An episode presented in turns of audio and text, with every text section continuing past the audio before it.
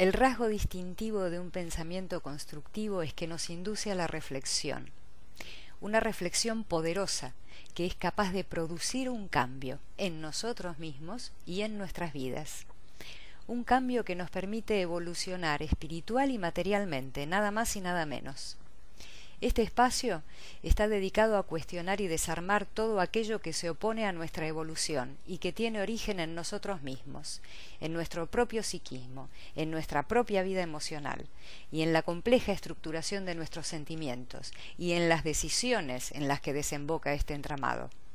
decisiones y acciones que nunca son pequeñas y que con tanta frecuencia nos llevan al fracaso en los terrenos más importantes de nuestra vida, en la familia, en la pareja, en el trabajo y en la dificultosa interacción con la realidad que construimos, sin darnos cuenta de que los problemas que se materializan reflejan el laberinto interno en el que estamos atrapados.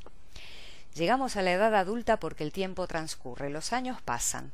mientras que la madurez es una conquista, y como toda conquista exige un combate, y este combate, el único que está lleno de sentido y el más apasionante de todos, es el combate interno. Es el combate contra lo que sin darnos cuenta se instaló como limitación en nuestro inconsciente y desde dentro nos condiciona repetidamente a la infelicidad en algún área o en todas. Se trata de ganarle terreno a este enemigo conquistándolo, para que esté de nuestro lado y para que trabaje por nuestro bien. Pondremos luz a lo que se oculta en la sombra y cuyo único poder está en no ser visto, cuya única fuerza está en nuestra ignorancia.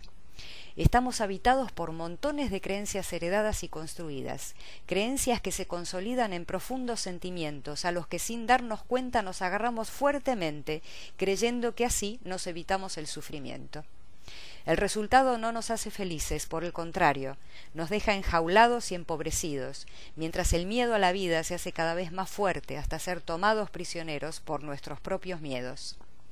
El miedo se instala en nuestro cuerpo, lo mismo que en nuestra manera de hablarnos sobre nosotros mismos y sobre el mundo, y nunca nos dirá nada diferente, nunca nos dirá nada que nos permita existir y ser fuera de la jaula